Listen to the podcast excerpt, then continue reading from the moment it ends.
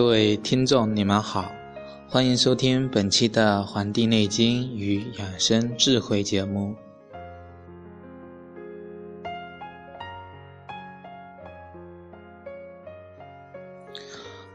我们中医里边呢，经常会跟大家提到一个学说，叫做五行学说。那么今天啊，就用比较通俗的方法为大家。介绍这个什么是五行学说？我们应该怎样理解五行学说的一些内涵啊？那么，而且有时候发现很多人理解起这个五行学说，经常啊出现一些误读的现象，以为这个五行学说不是这个道教的一些迷信的想法吗？那么今天啊，我就为大家来揭开这个五行学说的它的内涵。那么由于内容较多呢，我准备分为两期节目为大家介绍。那么今天首先为大家介绍这个五行学说中这个五行究竟它是什么，以及其中的几类特点。首先啊，说到五行，大家想到这个“行”到底是什么意思？这个在东汉许慎的这个《说文解字》中呢，就说到：“行啊，是人之不屈也。”在我们现代汉语词典中呢，“行”呢仍然有迈步向前走的这个意思，像人行道。步行街、自行车，这个“行”啊，就是运行、运动的意思。在我们中医学中呢，五行啊，它是指看不见、摸不着的气的五种运动方式。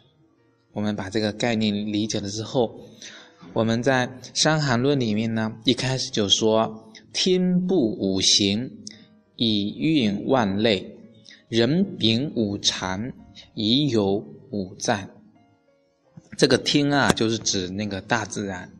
大自然这个幕布了自己气的五种不同的运动方式，才使这个万事万物啊有它生长收藏的生命节律。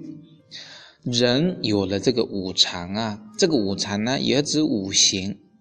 那么，人体禀受这五种常规的气的运动方式之后呢，才有了这个五脏为核心的五大生理系统。那么，这五这个五行啊，它一方面给了一个人的五脏的一种形态、一种体征，也给了我们这个以五脏为核心的这个生理系统。在《黄帝内经》中也多次提到这个。天有四时五行嘛，大自然有五有四四季对吧？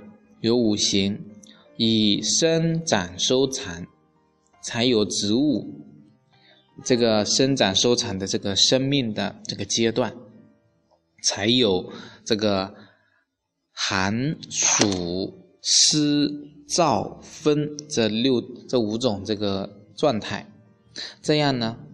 一些不同的气候变化，五行啊，它就是运用它的这个运动方式来对自然界进行啊一种气的运动规律。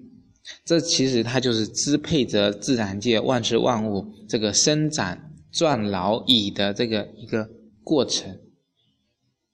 那么讲完这个五行它究竟是什么样子之后啊，我们就来。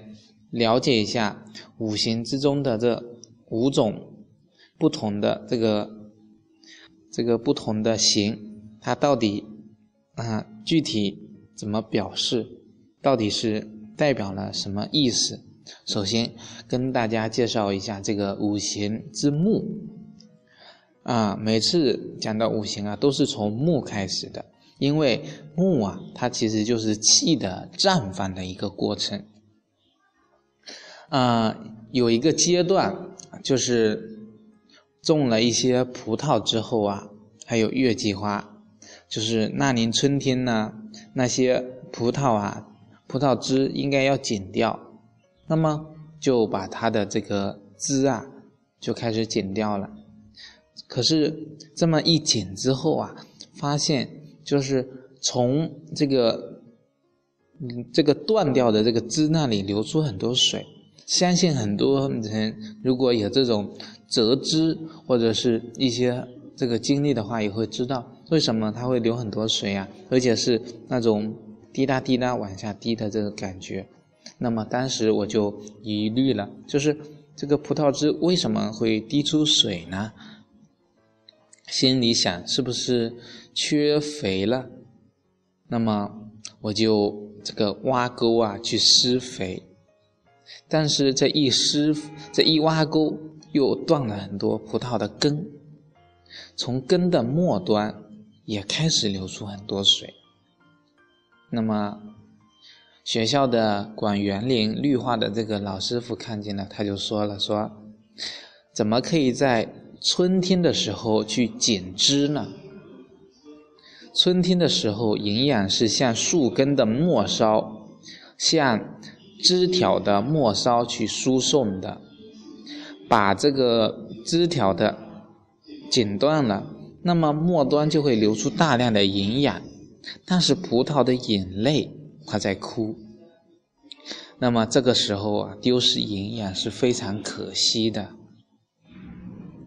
这个事情啊，啊，让我灵机一动，想了很久，说这个到底什么样的？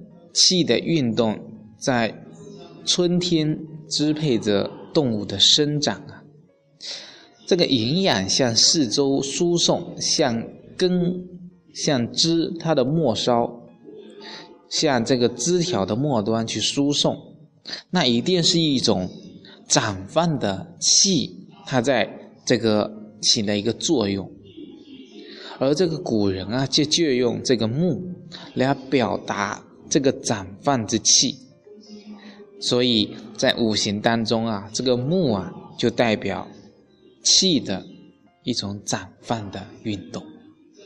这个是第一个例子啊，就讲到这个木。那么五行中还有个是火，那么火呢，它代表的是气的一种上升。夏天的时候啊，人们常常会感到酷热、烦躁，而且食欲下降，啊，而且全身发软无力，严重的还会引发季节性的疾病。这是五行中的一种什么样的运动引起的呢？那么我们再来看看园林师傅是怎么解释的。夏天的时候。葡萄藤长得非常的疯狂，根还长得不长。他说根就不太长了，因为这个春季呀，根部已经基本就定定好了，夏季就长地面部分。那么春末夏初啊，自然界的动物、植物啊特别活跃，它们有的是交朋友的、找对象的。垒窝的、成家的，他们大自然就是一派这种欣欣向荣的这个状态，而且是充满了这个生机呀。那么这样的季节、这样的气候、动植物这样的生长的状态，我想这应该是以怎样的一种气的运动方式来支配它们的呢？那么后来。终于知道，应该是一种气的上升的一种运动状态。在夏季的时候啊，这个气的上升运动为主导，支配着自然界。古人用哪一个字来表达气的上升状态呢？火。火这个字啊，因为这个火性迎上，是往上走的。那么。在五行中啊，火它代表的就是一种上升的运动。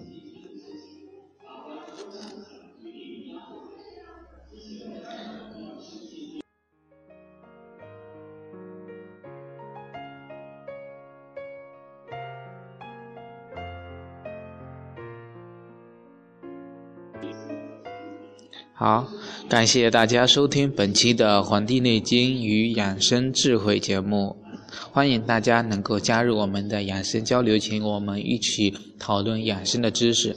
也可以登录荔枝 FM 的社区，跟我们一起来了解一些关于每日养生的一些知识。感谢大家收听，咱们下期再会。